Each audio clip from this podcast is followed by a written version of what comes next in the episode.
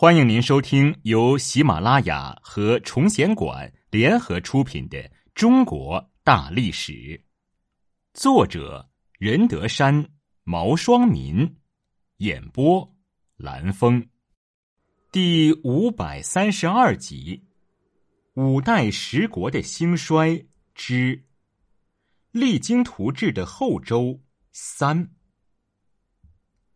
建设开封城。在进行政治和经济改革的同时，柴荣也开始建设开封城，从而为北宋开封的繁华奠定了基础。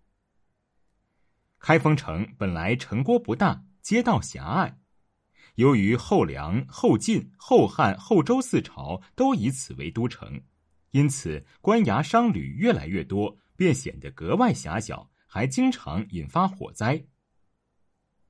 九五年。柴荣决定建筑外城，先立下标志，等冬天农闲时兴筑，农忙停工，秋后再继续进行。相传柴荣曾命手下大将赵匡胤绕着旧城飞奔，直到马力竭尽，跑出五十里。于是柴荣就以马跑的范围扩建城池，修建了气势宏伟的东京外城。在这座新城里。政府先划定了官衙、仓库、街道的范围，其余则让人民自由建造房屋。城中许多旧街道本来并不宽广，又被居民建造房屋时占用了一部分，以致能通行大车的不多。改建时都拉直加宽。在拓宽街道的同时，柴荣也规定。凡是街道宽度在五十步以上者，准许居民各在门前五步以内种树、挖井、修盖凉棚；宽度在二十五步以上至三十步以下的街道，则是门前三步以内的地方。街道宽度二十五步以下者，根据宽窄划与居民适当空地。这个改建的工程前后进行了三年，完工以后，面貌完全改观。一个叫周景的官员，请周世宗柴荣准许人民沿汴渠种植榆柳，兴建楼阁，以壮观瞻。柴荣答应了。周景首先在渠口附近造起了十二间高楼。后来各地商船来的多了，周家的楼房正对着停泊的地点，客商留宿、堆放货物都极方便，因而获得了巨大的收益。这个开封城与隋唐的长安城是两个不同历史时期的产物。隋唐的长安城，方氏衙署各有固定的位置，商业区域限于东西两市，方和市都是封闭性的，住宅和商店的门都在方市里面，没有向大街开的。唐中叶以后，情况逐渐有了改变，比如南方扬州等城市，市容繁盛。已经看不出封闭性的特点。开封作为首都，对民居不加限制，也是中国历史上的首例。而在这其中，最重要的就是兴修水利，恢复以开封为中心的水陆交通网。开封在古代以河湖遍布而闻名，但在五代时期，由于藩镇割据、战火连绵，流经开封的大运河已不能通航。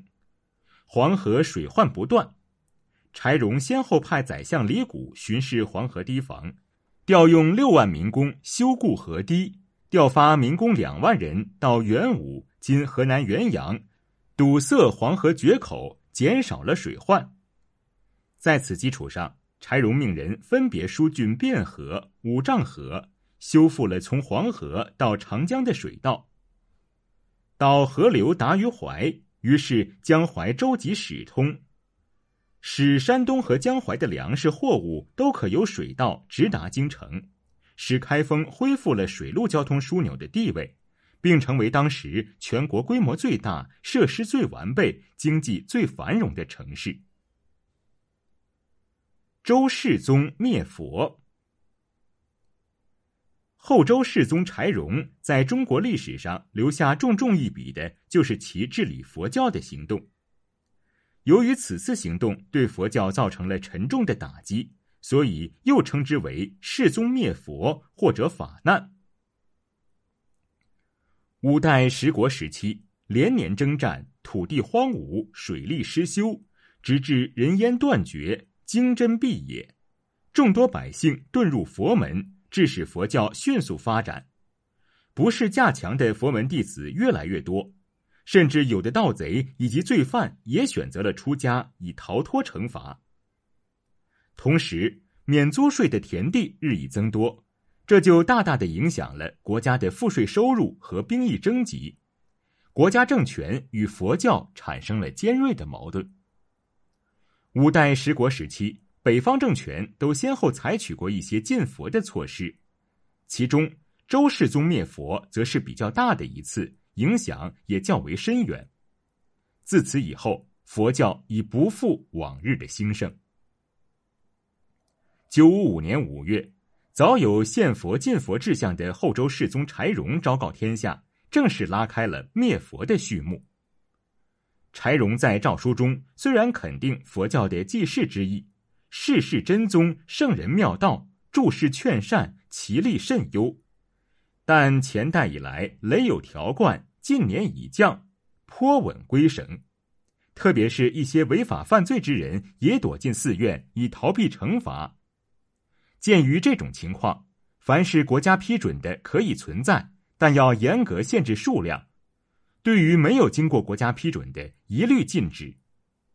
对于朝廷官员，严禁奏请创造寺院及请开制戒坛；而对于出家人而言，柴荣也制定了严格的规定：首先要家长同意，还要会念经文，并有明确的数量要求。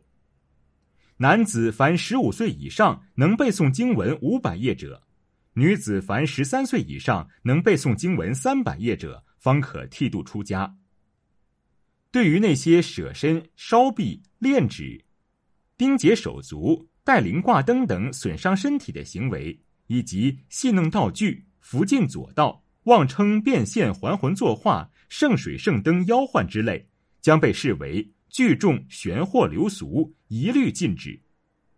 对于违反这些规定的，按照法律或判处监禁或流放等等。此条规定颁布之后，柴荣废除了三万多所寺庙，还俗的僧尼有六万多人，从而壮大了后周的实力。九五五年九月，柴荣又下诏西毁天下铜佛像，以铸钱。当时佛教盛行，民间百姓则纷纷销毁铜钱，以铸造器皿及佛像。结果政府没有铜可以用来铸钱。针对这一情况，柴荣规定，除去寺庙道观的钟磬、博刹、灵铎之类准许保留外，民间的铜铸佛像都必须限时送官，政府会给以适当补偿。如果超过期限而隐匿不送，私藏五金者即可判处死罪，一斤以下则判处监禁两年的刑罚。柴荣此举遭到众多大臣的反对，柴荣则坚持己见。他说：“我听说佛在世间原本在于救人，即使是自己的真身的脑袋、眼睛，也会毫不吝惜的拿来布施于人，更何况是塑像呢？”倘若我的身体可以赈济天下万民，我也是不会吝惜的。大臣们都不敢多言。柴荣不但是说了，还是实实在在的做了。一次，洛阳官员报告说，当地寺院有一极为灵验的大悲佛，民间传说，谁敢毁此铜佛，必有报应，会遭天谴。有大臣就提议网开一面，柴荣则加以驳斥道。作为天子，一言九鼎，岂能因为一个佛像而改变呢？我要亲自过去看看。柴荣后来就亲临该寺，督促毁佛。就是这样，士兵们仍不敢下手。于是柴荣就亲自拿起斧头破佛面胸，人们都为他而担心。完事之后，柴荣还对百姓进行现身说法：“你们都说大悲佛灵验。”我现在把佛像毁了，不还是毫发未损、安然无恙吗？